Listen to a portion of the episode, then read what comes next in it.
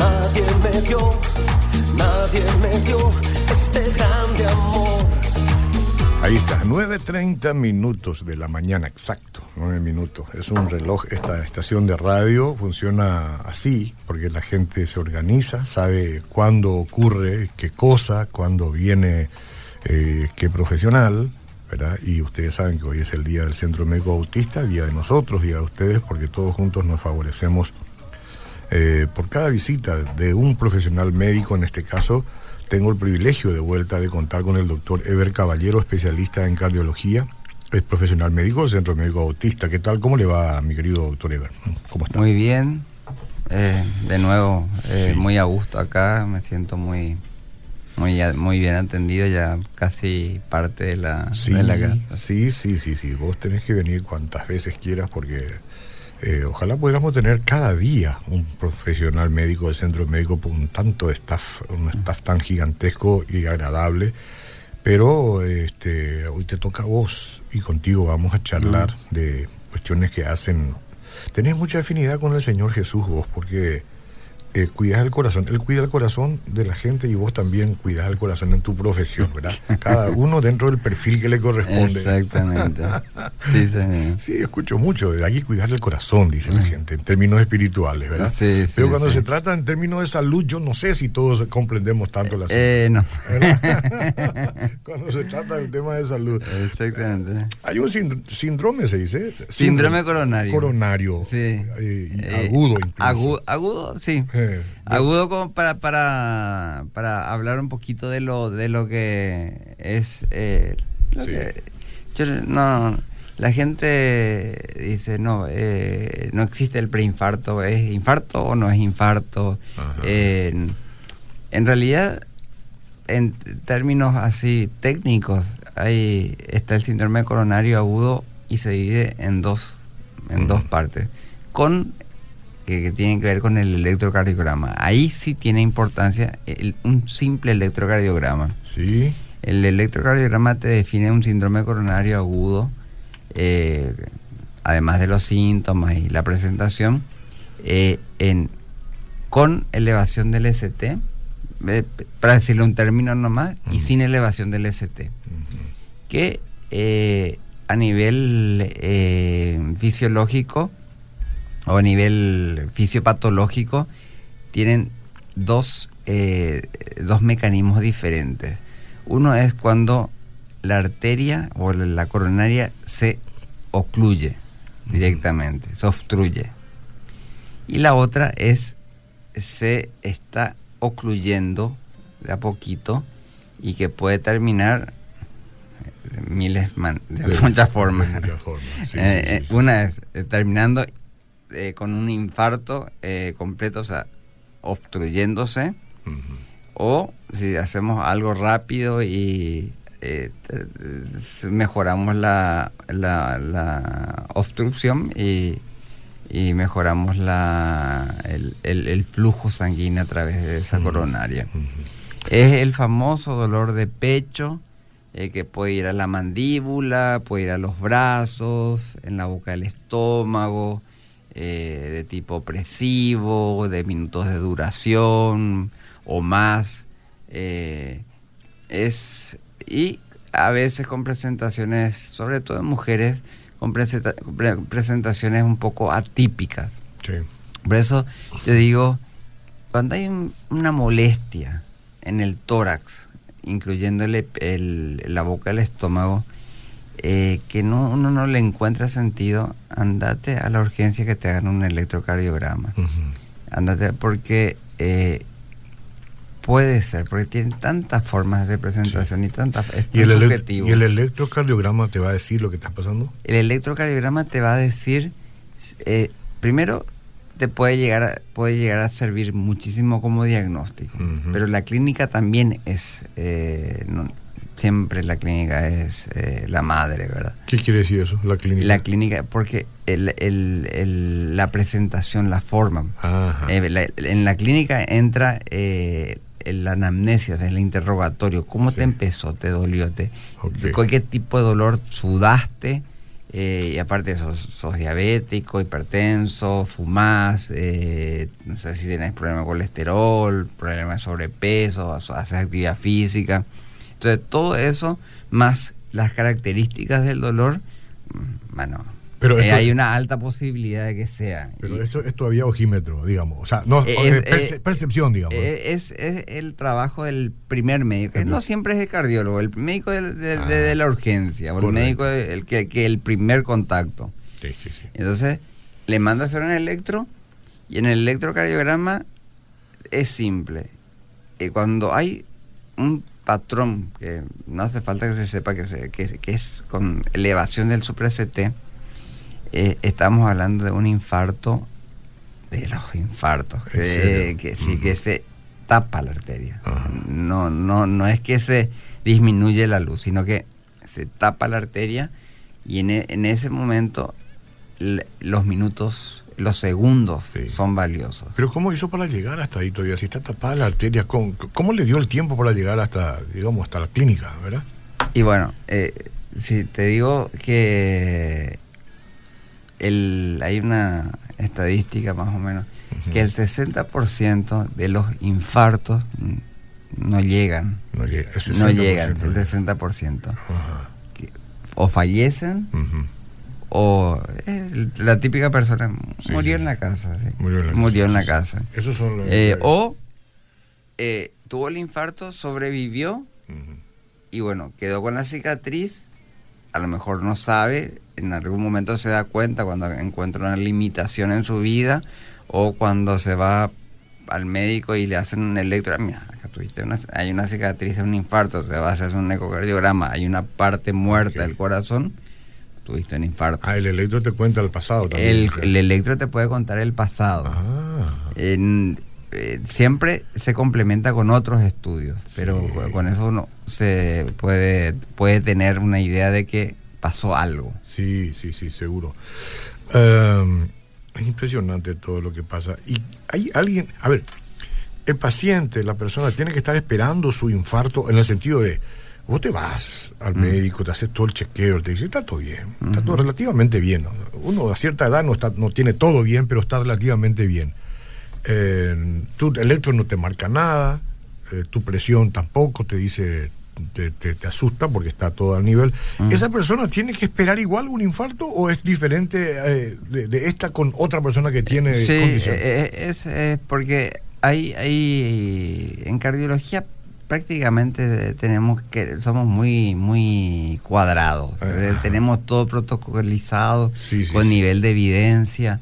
Entonces, una persona que dividimos una persona de bajo riesgo, una persona de riesgo moderado, una persona de alto riesgo. Una persona de alto riesgo, eh, o no, como me escribiste, o una persona de, de moderado riesgo, ¿verdad? que tenés ciertas cositas, pero tenés un dolor de pecho, Ajá. Hacete un electrocardiograma, no cuesta nada, Sí. es fácil hacerte un electrocardiograma. Sale normal el electrocardiograma, puede no descartar. Hay otras instancias, es eh, el análisis seriado. Y con eso tampoco descartas, pero ya le sacas la gravedad, porque en, en- en- en un síndrome coronario agudo tenés también eh, eh, ¿cómo es? Eh, eh, puntos de gravedad. Sí, sí, sí. sí. Eh, Si, es, si, si salen los puntos de gravedad es para que te internes en una unidad coronaria y si es posible te hace un cateterismo o te hace un buen tratamiento médico y si no tenés la posibilidad de hacer el cateterismo, hacerte lo que tenés a mano, ¿verdad? Sí, sí.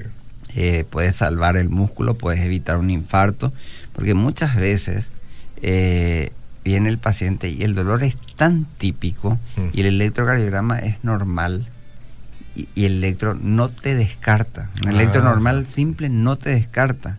¿Qué se hace? ¿Una tomografía o qué? No, se hace un análisis de sangre de seriado de enzimas cardíacas. Ajá. Y si eso sale bien, tampoco te descarta. Eh, no, lo que te dice es que es de bajo riesgo. Mm. Entonces lo que te da, te da tiempo para hacerte una prueba de esfuerzo, por ejemplo, o Mm. alguna otra prueba para detectar la isquemia. Te sale bien y bueno. Algunos- ¿Fue, fue, fue dolor esofágico o fue otro dolor?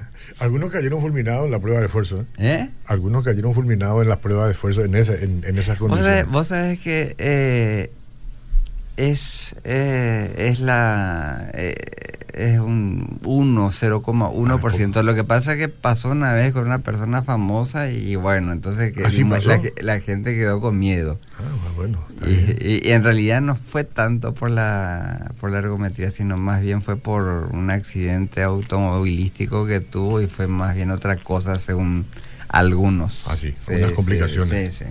Eh, pero ¿qué te, si, si vas a hacer una prueba de esfuerzo así, de onda, porque Sí. vos le decís, hacer una prueba de esfuerzo, ¿verdad? Sí. Y te dice mucho eso, si yo corro, por ejemplo, y me ponen la pendiente para arriba Eh. y yo supero esos 15 Eh. minutos, yo estoy bien, Vos sabés que tiene mucho valor. en serio. Sí, tiene mucho valor. Tiene valor diagnóstico, tiene valor pronóstico, te dice tu capacidad funcional. Por ejemplo, si vas a empezar a practicar algún deporte, eh, una ergometría te sirve muchísimo para saber en dónde comenzar, cómo Sí. comenzar. Eh, mira, yo de- a mí dentro dentro de un chequeo general, si es una persona eh, que hace o que puede hacer actividad física, le pido una ergometría. No cuesta nada, es, una- es hacer eh, una- una- un electrocardiograma durante el esfuerzo. Sí. Es simple. Eh, de- debería formar parte de un chequeo. Generalmente hay eh, estándares eh, para abaratar costos en medicina pública, pero nosotros estamos hablando de la parte privada. Pero en medicina pública es un electro, un laboratorio y, bueno, una radiografía. Si está todo bien, andate a tu casa. Claro, Sí. claro, claro. Nosotros queremos llegar a todo, hacerle un ecocardiograma, hacerle un electro, hacerle una ergometría, a ver qué tal estamos funcionalmente. Eh, y bueno, hacerle un laboratorio bien completo. Sí. ¿Cómo sos vos? De, como, a ver, tenés un paciente, el paciente siempre tiene cariño hacia su, hacia su doctor, Sí. y él ya tiene sobrepeso y, y- y de tanto en tanto tiene presión alta, encima fuma, ¿verdad? Ah. Y va y vos encontrás una serie de factores de riesgo. ¿Y cómo le decís vos? Sí, está bien, esto está fuerte, pero esto te, te ayuda, o sos, o sos categórico al advertir de estas No. situaciones, ¿verdad? Una cosa no saca de la otra. Uno Sí. puede ser amable, puede ser cordial, empático, pero ser categórico. Categórico. Sí, tenés que dejar de fumar. Así, simplemente. Eh, hacer la dieta. Sí. Sabés lo que tenés que hacer. Siempre uno le explica. Claro. Y, y si no, no te convence, anda con una buena nutricionista que te haga una dieta medida, que no te, que no te quiera convertir en un modelo, una modelito. Claro. Solamente que te ayude a bajar el colesterol y, y que te, que te, te haga, eh, te gusta comer tal cosa, bueno, cocina de esta forma y en esta porción. Sí. Es, es también eh, saber cómo encarar. Yo tengo muchos pacientes, yo tengo Sí. pacientes que fuman. Sí. Las veces que le veo, le digo, ¿dejaste de fumar? Eh, y pongo en la historia, dejar de fumar. Sí, claro. Deja de fumar. Sí, O sea, le voy, delegando le voy diciendo cada vez que le digo, deja de fumar. Le digo. Sí, Eh, vos te vas a morir, deja de fumar. Si no te morís el corazón, te, te vas a tener un problema pulmonar, deja de fumar. Así. O sea. Y te dice, eh, no es tan fácil, doctor, te dice, eh, sí, sí, no es tan fácil, pero yo le digo, se puede, se puede. Claro, claro. Este, pero hay gente que nunca logra bajar el colesterol, por ejemplo. Hay gente que por vida se mantiene con el colesterol elevado. Eh, en Que realidad. te hablo de realidades, ¿no? Eh, De- Sí, en realidad hoy en día tenemos y está se está se, se está trabajando muchísimo la, la industria farmacéutica está trabajando muchísimo en medicamentos nuevos para bajar el colesterol. Sí. Lo que tenemos son excelentes porque no solamente bajan el colesterol, sino Sí. que también eh, dan un beneficio extra a nivel de lo que se llama la aterosclerosis, que Sí, es el, el principio de, de todos nuestros males, eh, tanto para el corazón o para cualquier otro lugar del- de, de la circulación, las piernas, el riñón, el Sí, cerebro. Mm. Y eh, el problema surge cuando el paciente no tolera la medicación, porque todo medicamento tiene efectos Sí. indeseables. Eh, y justo le toca algún efecto indeseable y no le puedes dar, y bueno, ahí tenés que usar un poquito de, Claro. de ingenio. Ahí es donde Sí, entra... sí, sí, sí, sí, sí. El otro día vos me hablaste de algo que yo no conocía, la ruobastatina. ¿Eso es genérico? ¿Cómo? La ruobastatina es genérico. Rosuvastatina Ah, sí, es, gene- es genérico. Es genérico, ¿verdad? Pero es nuevo en el mercado. No, no, no. No, pero por lo menos ahora parece que hay una mej- mejor comprensión al respecto. Exactamente, no es nuevo. Eh, es más, ya tiene. Yo me acuerdo que hace eh, más de 10 años la rosuvastatina, me acuerdo que fue en el, con- en un, en el Congreso Mundial Europeo, eh, le pusieron como la vedette cuando se lanzó por primera vez. Porque cada, cada, cada, en cada congreso lanzan un medicamento, o sea, se, se estudia un medicamento que eh, entra otra vez dentro del tratamiento de ciertas patologías cardíacas. claro. El año pas- antepasado, en el Congreso, un congreso que estuvo en Washington, eh, entró una nueva droga que mejora la sobrevida de la insuficiencia cardíaca. Hoy en día la insuficiencia cardíaca dejó de ser como antes un cáncer que te hace morir. claro, claro. No, ahí- una, se convierte en una enfermedad crónica que puedes tratar y llevar una Sí, vida sí, sí, relativamente buena. Yo lo que no quiero es que decepcionarme de esto. Eh. Por ejemplo, este, la eh, atorvastatina era, ¿no? Sí. Y ahora la atorvastatina no es, es la esta. La, No, no, no, no, no, no. No precisamente. No, no, Ah, ah, no. ok. La atorvastatina sigue teniendo su... La atorvastatina inclusive antes usaba la simvastatina, todavía existe la simvastatina. Ah, sí, sí. Eh, hay varias estatinas que... Inclusive hay estatinas que, que, que se mezclan ahí con, con, con un medicamento para el, los triglicéridos. Mm. Es un medicamento que no, no afecta.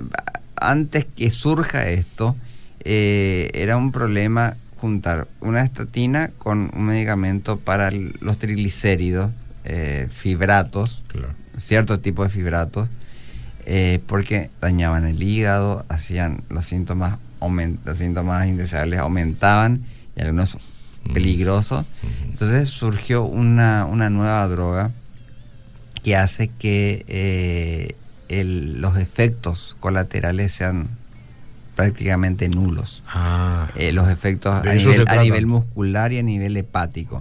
Entonces ya vienen la mezcla, ya en una pastilla vienen dos comprimidos.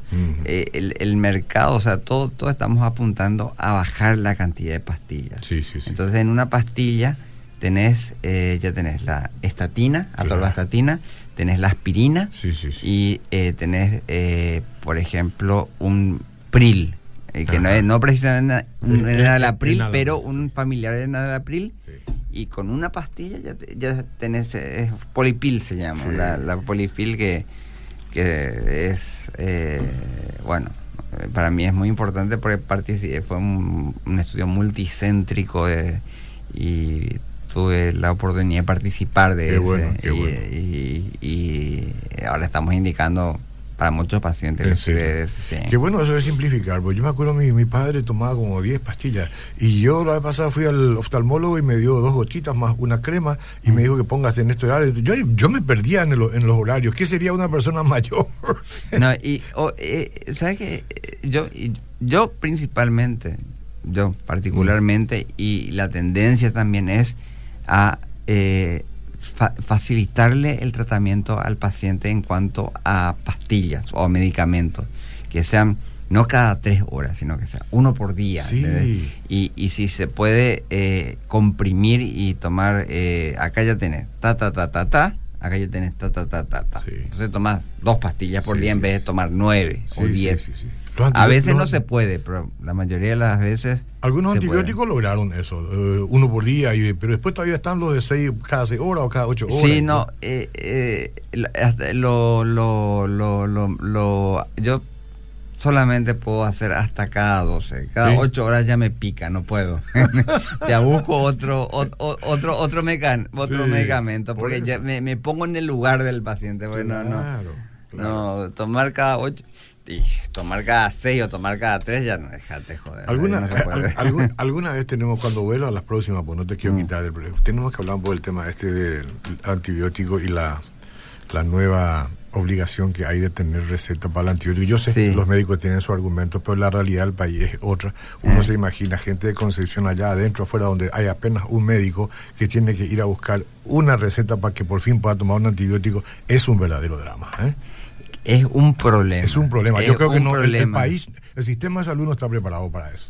no estaba preparado, eh, pero ya se estaba viendo, y Sí. hace como dos años, que va a llegar el momento en que las bacterias eh, van a superar el, eh, La capacidad la capacidad de las, eh, ¿cómo es? La- la- las empresas, que los laboratorios, en, en, en, en- el tratamiento. O sea, van a tener la resistencia. y Va a llegar entonces que los antibióticos ya no van a servir, van a haber bacterias súper resistentes. Sí, sí, sí. Entonces, por eso se dio esa medida. Ahora, esa nosotros pensamos en Asunción y el Gran Asunción. Claro. Nos olvidamos de, de- lo que es eh, el campo. La penicilina no es antibiótico, ¿verdad? Sí. Es- ¿Y por qué no se usa tanto ya la penicilina? Y porque somos chetos. Porque vos sabés que resuelve Eh, más eh, rápido el asunto. No, eh, eh, lo que pasa es que hay, hay, un, hay una eh, hay, una, una, una mentalidad y hay muchos pacientes, otros no, ¿verdad? Pues, Cada paciente es sí, un mundo sí. diferente. Seguro. Vos le das el medicamento eh, más caro Sí. Este, Y es- médico es- de lo mejor sí. y, y le, le, le, le- le das el medicamento baratito y dice no bueno pero eh, Es cuando hay COI. Mira, por eh, no, me da eh, una mira lo que me da eh, eh, no, este no debe servir ¿verdad? Y si le decís penicilina, wow, ¿verdad? no ¿Eh? y la penicilina se sigue usando tenés que hablar con los infectólogos Sí, siguen sí. usando para y, hay eh, una fiebre reumática por ejemplo una vez por mes tiene que comerse una inyección de, de penicilina Mm. Solamente que, como te digo, somos chetos. Somos chetos. Y duele un poco, pero, Sí. pero, pero en fin, eh, duele un poco más que tomarte una pastilla, ¿no? y no, y- Pero- pero, pero, hay, hay penicilina en pastilla. ¿eh? Ah, sí. Sí, ¿Pero sí tiene hay. el mismo efecto? No, no. Eh, no, no, no es tan o sea, rápido. eh, claro, te- tenés que tomar más veces. Más O sea, veces, ese- La penicilina es por mes, el otro... Eh, quiero hacer una consulta. El eh, tengo 54 años y suelo tener ese dolor punzante en el medio del pecho. Ya me hice mi electro y ecocardio y el médico me dice que no tengo nada, pero yo tengo falta de aire, me canso fácilmente y tengo mucha taquicardia. Me había dicho el doctor que era por mi presión arterial, esta, que está alta. Eh, ¿Qué me puede decir? Bueno, el doctor le dijo, ¿qué le puede decir usted? Yo, yo le diría que se haga una ergometría y se haga un holter. Porque, eh, y más todavía, si es, si es, no importa el dolor si es punzante, en realidad uno describe como opresivo, pero eh, es una sensación, eso es subjetivo. Sí. Tendría que hacer una prueba de fuerza, una ergometría, eh, hacerse un ecocardiograma y hacerse un holter. Si tiene palpitaciones, hacerse un holter, puede ser una arritmia. Mm. Eh, Holter, un- eso, eso que lleva la maquinita al costado. eh, debajo, sí, sí, se lleva la maquinita con un electro de 24 horas. Ya, ya. Entonces ya pu- aparecen las palpitaciones y son pueden ser arritmias. Sí, sí. Entonces, no. Y, y- y si es, es- por tu presión, con más razón todavía, porque si tienes la presión alta y tenés ese dolor, Sí, sí, sí. eh, eh, probablemente sea un problema coronario. O sea, no, tiene que hacerse un chequeo más profundo. Yo cuando terminamos de hablar acá con el doctor le voy a dar el número de teléfono del consultorio del Centro Médico Bautista, pues si usted quiera ir a hacer una consulta así, una segunda opinión, ya que no está encontrando la respuesta que quiere, ¿verdad? No, no sé si estoy hablando mal, porque no se trata de entrar en una competencia, pero sí se trata de buscar una segunda opinión, como es el caso acá del- de, nuestro invitado. Buenos días, realmente es así. A veces me olvido de la dosis por la cantidad de pastillas. dice. y sí, no es fácil. Encima algunos te dicen cada tres horas, pero este cada cuatro, y te deja despertar a las dos de la mañana y después a las tres otra vez. Eh, Sí, sí, sí, sí, sí, sí, sí, sí, así bueno, mismo, eh. Pero si quieres sanar, ¿qué va a hacer? Buenos días. Una pregunta para el doctor. Mi papá tiene 91 años, wow, y Mm. tiene el ácido úrico muy alto. ¿Qué puede hacer para bajar ese doctor? Eso no baja Eh, más. ¿no? eh, no, sí baja. Baja, sí, hay medicamentos para bajar el ácido hídrico. El único problema, yo nunca, nunca, nunca me pasó a mí. Es que yo le tengo mucho respeto. Es que cuando le das el medicamento, a veces, a veces, baja tan rápido el ácido úrico, o cuando eh, que se deposita en las articulaciones y te da un dolor de, Ajá, de articulaciones. eh, sí, o, o, O- o se deposita en el riñón y te produce alguna piedrita. Ah. Entonces el, le está haciendo Sí, eh, sí. llorar al pobre paciente le- queriendo hacerle bien. Sí, sí, sí. Yo no vi eso todavía, pero sé que hay- entonces lo que se suele hacer es hacer un tratamiento antiinflamatorio de un mes por lo menos y después empezar a darle el medicamento para bajar. Sí. Eh, tiene su técnica. Los reumatólogos manejan esa, Sí. manejan muy bien. ¿Vos estás hablando para una persona muy mayor o para en cualquiera de los casos? En cualquier caso. Mm, porque a veces- Inclu- Incluyendo al, al señor. Ajá. Porque eh, tener la, el ácido úrico alto habla de que hay un problema, un problema metabólico. Entonces, por ahí puede tener un poquito alto el colesterol, un poquito alto los triglicéridos. Y hay que tener cuidado con eso. Sí, sí, sí, sí. Porque afectan los pies y demás cosas, me parece. ¿verdad? Sí, afec- Sí, sí. hay eh, la gota. La gota. La gota, sí. Pero doloroso, es- dice que. ¿eh? Dicen que es muy doloroso. Bueno. Y, y- pero si pisas nomás te duele o te duele igual. Con el contacto de la sábana. Ah, ya, ahora que hay que taparse. Eh. ¿Te tapas todo el cuerpo y dejas el pie afuera? No, no, no, es. No. eh, no, eh, te digo rápido una anécdota. Es Sí. un profesor, eh, el apellido más Masolini, creo Mm. que es el, el papá del ministro, no sé si. ah, sí, italiano. Era, pues. era mi profesor en medicina interna y me contó que justamente un caso así, que le dio el medicamento, le, le, le bajó, pero de golpe le dolió tanto y le quería pegar al médico. Y dice, Eso. Qué feo, me decía. Sí. Primera vez en mi vida que, que, mi paciente me quería pegar.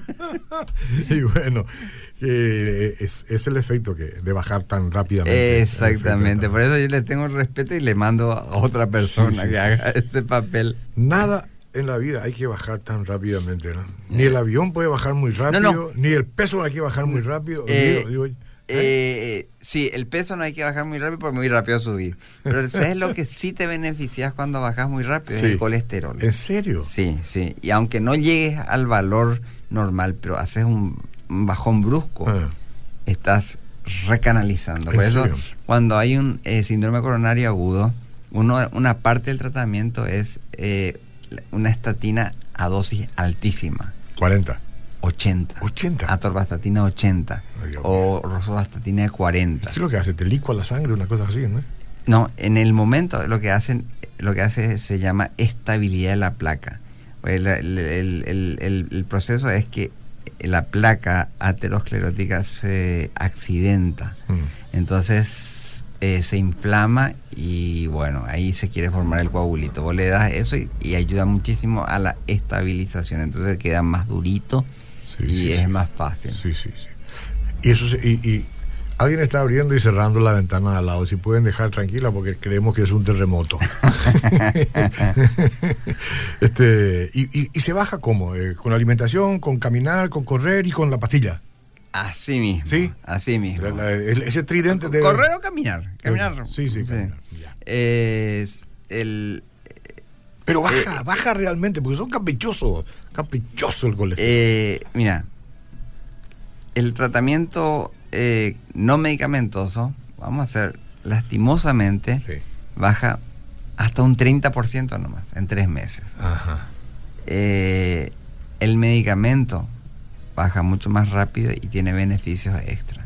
El problema es la tolerancia. Ok. Casi, casi todos toleran, pero cuando no toleran es un problema. Cuando no toleras tiene que ver con... lo- Con- lo- con la parte, sobre todo con la parte muscular. Ah, muscular. muscular. Entonces hay alternativas, pero ya alter- las alternativas son más difíciles porque tenés que entrar a, a dar una droga que no se fabrica solo acá en Paraguay, tenés que irte a una botica magistral, que te hagan una receta a, a mano. Sí. Eh, bueno, y no es tan potente como la estatina y no tiene los beneficios que tienen las estatinas. Y, a ver, ¿se toma cuánto? ¿Un mes, dos meses, tres meses? ¿Se No, para? no, ¿Se continúa de por vida? ¿Cómo es? Si es posible, de por vida es. mm, No, nunca digo. no hay que decir. Indefinidamente. Indefinidamente. Indefinidamente. Pero por ahí viene algo, que- viene algo mejor y, Claro. y- y me- con menos efecto. Entonces, por ahí se cambia. Salvo que tengas, eh, digamos, eh, la repercusión, digamos, ¿no? Salvo que tengas esos, Eh, esos la intolerancia, Que, no, que te hacen imposible tratar. Sí. Estoy escuchando a, a mí, eh, me detectaron isquemia en el EK, ventrículo, ah, en el quiere decir, en Mm. el ventrículo derecho, es congénito. El cardiólogo arritmólogo me dijo que no hay tratamiento. ¿Habrá una segunda opinión? Estaré escuchando. Sí hay, hay tratamiento. ¿Sí? Sí, sí, sí, sí, sí. Hay, trata- hay tratamiento, lo que, no- lo que pasa es que no hay acá en Paraguay probablemente. Ajá. Pero no, no quiero ser malo, pero... Pero usted lo va a tratar. cru- cruzando, no, cruzando la frontera, Sí. ¿Eh? eh, cruzando la frontera hay, Hay hay, hay gente que, que se dedica exclusivamente a eso. Acá Ajá. en Paraguay nosotros nos, nos dedicamos a tantas cosas. Sí, sí, sí, sí, sí, es cierto. Está bien, ya tenemos suficientes cosas. Pero Marcia eh, dice que sí, cuestión de rebuscarse, ¿eh? de rebuscarse, ver cómo Sí. hacer. eh, y y qué, qué- cuál es su condición, qué, qué- qué pronóstico tiene en esta situación de él. Eh, depende qué tipo de arritmia. Ah, depende y cómo tolera. Y eh, si son. Hay dos. dos- yo de- clasificamos en dos. Yo clasifico en dos nomás. Sí. Eh, las peligrosas y las molestosas. Molestosa. Ajá. Ojalá que hay, sea que, la y hay, hay que ver si es de las molestosas. Si es de las molestosas, Sí. No hace falta hacer el, el, El eh, sacrificio el sacrificio de irte y cruzar la frontera. Perfecto.